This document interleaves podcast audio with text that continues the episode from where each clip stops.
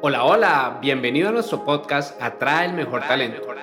Un podcast dirigido tanto a los profesionales de atracción de talento como a las personas que se encuentran en búsqueda de su empleo soñado. Abordaremos diferentes temas que te permitirán conocer más de este mundo y estar preparado para los cambios del mismo. Acompáñanos y disfruta de un contenido diseñado de la mano de expertos. Hola, buenos días, buenas tardes o buenas noches, dependiendo de la hora en la que escuches este podcast. Mi nombre es Daniela, soy la Social Headhunting Specialist de Aprendamos y del Human to Human Hub. Y estoy muy emocionada de poder estar nuevamente en este podcast dándote información que será valiosa para ti. Y en este caso, especialmente si te encuentras en búsqueda de empleo o si quieres buscar empleo más adelante. Y es que esta semana he tenido varios procesos de selección en los que he realizado entrevistas, assessment, llamadas, bueno, en general todo lo que implica un proceso y he podido evidenciar que existen varias oportunidades de mejora que pueden tener los candidatos para destacar mucho más en sus entrevistas. Entonces de eso quiero hablarte en el podcast del día de hoy y te voy a dar 10 tips que puedes tener en cuenta para destacar en tu entrevista virtual y presencial. El primero de estos tips es poder generar conexión con la persona que te entrevista. Y esto de manera presencial, pues lo puedes hacer mirando a esta persona a los ojos, estando muy atenta de lo que te dice y muy pendiente de cada una de las preguntas. Y en el caso de las entrevistas virtuales, el tip está en mirar la cámara, mirar directamente a la cámara para poder generar esa conexión a través de la virtualidad. Lo que puedes hacer es poner un sticker, un papelito, una foto o algo que te permita mirar directamente a la cámara, tener ese recordatorio constante de que debes estar mirando a ese punto Claro, evitar que te distraiga, pero sí que te ayude y te aporte. El segundo tip aplica para los dos casos, presencial y virtual, y es exactamente igual.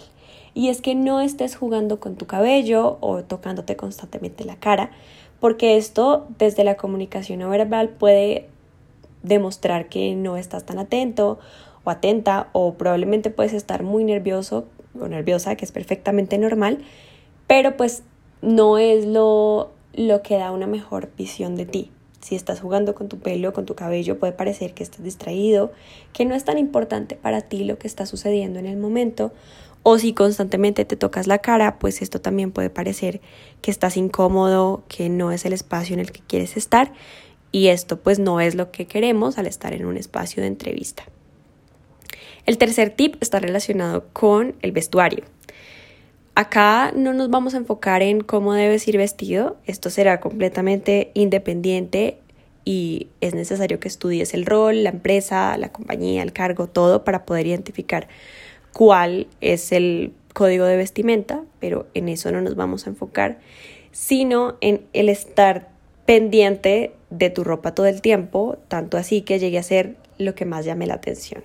Entonces estar ajustándote la chaqueta, estar tocando tu ropa, moviendo tu blusa, ajustando tu corbata, tocando el cuello de tus camisas, pues será también una comunicación que indique que no estás tan pendiente del espacio, sino que estás más preocupado tal vez por la ropa, por cómo te ves, que claro, es importante, pero debe pasar a un segundo plano en el momento en el que estás en una entrevista.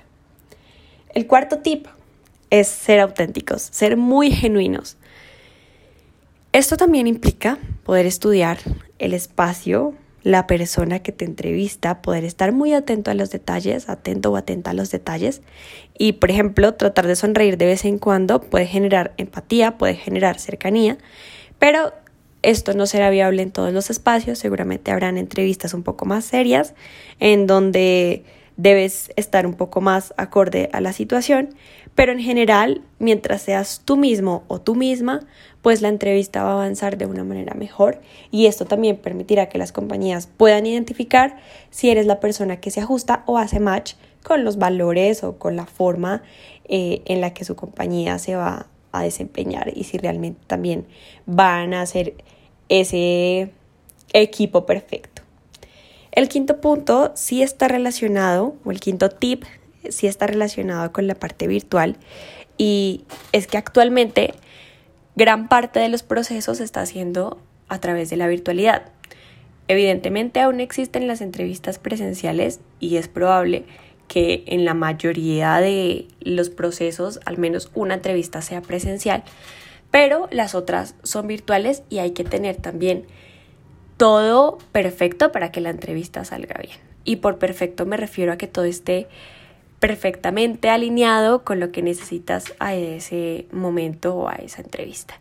Entonces, poder revisar que tu computador tenga la batería suficiente y si no, tener el cargador a la mano. Si lo estás haciendo a través de tu celular, igual que puedas tener el celular con batería, que de pronto a la mitad de la entrevista no tengas que salir corriendo a traer tu cargador, sino que ya tengas esos puntos listos para evitar errores. La luz también es importante a través de la virtualidad porque puedes estar contra luz y no verte bien. Entonces es importante que tengas un espacio adecuado, el micrófono, pruébalo antes. Hay muchas personas que no hacen esto y durante las entrevistas sus micrófonos no funcionan o se escucha muy lejos o se escucha muy bajito. Y aunque estas son cosas que pueden pasar, de alguna u otra forma podemos prepararnos para que se disminuya la mayor cantidad posible de errores y que nos podamos enfocar únicamente en la entrevista, no en esos aspectos técnicos. El sexto punto, no hables de más. Enfócate en responder las preguntas que te hacen sin extenderte o dar muchos rodeos o muchas vueltas, porque al final se termina perdiendo el enfoque y la idea que quieres transmitir. Entonces, muchas veces, por ejemplo, nosotros en las entrevistas les pedimos, no sé, un ejemplo, que se presenten en máximo dos minutos. Y terminan siendo presentaciones de 10 minutos en donde al final se vuelve repetitivo y se pierde el enfoque o la idea principal. Entonces, en este caso, ten muy claro lo que quieres transmitir, ten claros tus logros, tus objetivos, cómo puedes apoyar a la empresa, qué tienes para brindar, por qué debería ser la persona seleccionada. Y seguramente más adelante existirán más espacios en donde puedas enfocarte en los detalles, pero cuando te pidan descripciones cortas, trata de que sean realmente cortas. El séptimo punto, grábate a ti mismo o a ti misma, no te dé pena. Toma tu celular, toma tu computador, grábate respondiendo a las preguntas frecuentes que podrían hacerte en una entrevista. Luego escúchate y ten en cuenta qué puedes mejorar, qué puedes cambiar, qué estás repitiendo, qué te estás enfocando y que probablemente no tiene tanto valor, qué te falta decir para aportar ese valor. Y este tip también funciona para las entrevistas en otro idioma. Si bien en nuestro idioma principal es difícil y a veces los nervios nos juegan unas malas pasadas, pues en el segundo idioma puede que se presente con mucha más frecuencia. Entonces, también si tienes una entrevista en inglés o en cualquier otro idioma, practica, ten en cuenta las palabras clave que debes tener para tu discurso, porque a veces, pues, como te decía, puede ser complicado estar pensando en qué debo responder y además en qué idioma. El octavo tip, escucha bien las preguntas, está muy atento, es necesario para poder saber qué decir. Normalmente cuando son entrevistas, por ejemplo, grupales, se pierde un poquito el foco mientras las otras personas hablan, pero recuerda que va a ser un espacio de máximo una hora, hora y media. Entonces es una hora, una, hora y media que debes estar atento o atenta y no perder el enfoque, porque muchas veces las preguntas ya se han hecho y hay que repetirlas y no está mal, pero lo que hace parecer es que el candidato no está atento a la entrevista. Es evidente que si no entendiste o si para ti la pregunta no es clara, puedes volver a preguntar sin problema. Pero si la pregunta es clara, si se ha repetido varias veces, pues trata de estar muy, muy atento o atenta para responder lo que realmente te están preguntando, porque eso también pasa. Se hacen preguntas sobre algún tema y la respuesta no tiene absolutamente nada que ver porque podemos estar distraídos, nerviosos o cualquiera de estas situaciones, pero sí es necesario que puedas estar muy pendiente de cuál es la pregunta y responder específicamente eso que te están preguntando. Siempre desde la sinceridad, porque pasa también que hay mentiras en los procesos de selección que más adelante se hacen evidentes. Y si quieres escuchar más sobre estas mentiras en los procesos de selección, en nuestro episodio anterior tenemos todo un capítulo dedicado a las mentiras en los procesos de selección, así que puedes escucharlo en el momento que quieras. El noveno tip está enfocado en disfrutar la experiencia también. En que no veas la entrevista como una situación difícil o amenazante, sino como un reto. Un reto que te va a permitir crecer como persona y como profesional y que además vas a enfrentarte a toda una nueva experiencia. Entonces también disfrútalo, a pesar de que, no sé, al final puede que no te hayas sentido tan bien, puede que hayas sentido que te faltó decir muchas cosas. También disfrútate todo eso, que eso te va a permitir ir formándote para cada vez ser mejor en las entrevistas y al final lograr ese cargo que tanto deseas. Y el último tip, ya para finalizar este podcast, está enfocado en las preguntas. Siempre termina tu entrevista haciendo preguntas poderosas, preguntas valiosas, preguntas que además mostrarán tu interés genuino y real en el proceso, que pueden estar enfocadas en cómo me van a medir en este cargo, cómo son los primeros seis meses en la posición, qué esperan de la persona que entre a ocupar este cargo, em, cómo es la cultura de la compañía. Bueno, hay muchas preguntas que puedes tener y que puedes realizar y que además es importante que las hagas por lo que te mencionaba. Eso también genera interés y vas a poder destacar también en cómo te quieres mostrar para la empresa porque desde este momento ya estás conectando con los valores de la compañía, con querer conocer cómo es el día a día en el cargo, por ejemplo.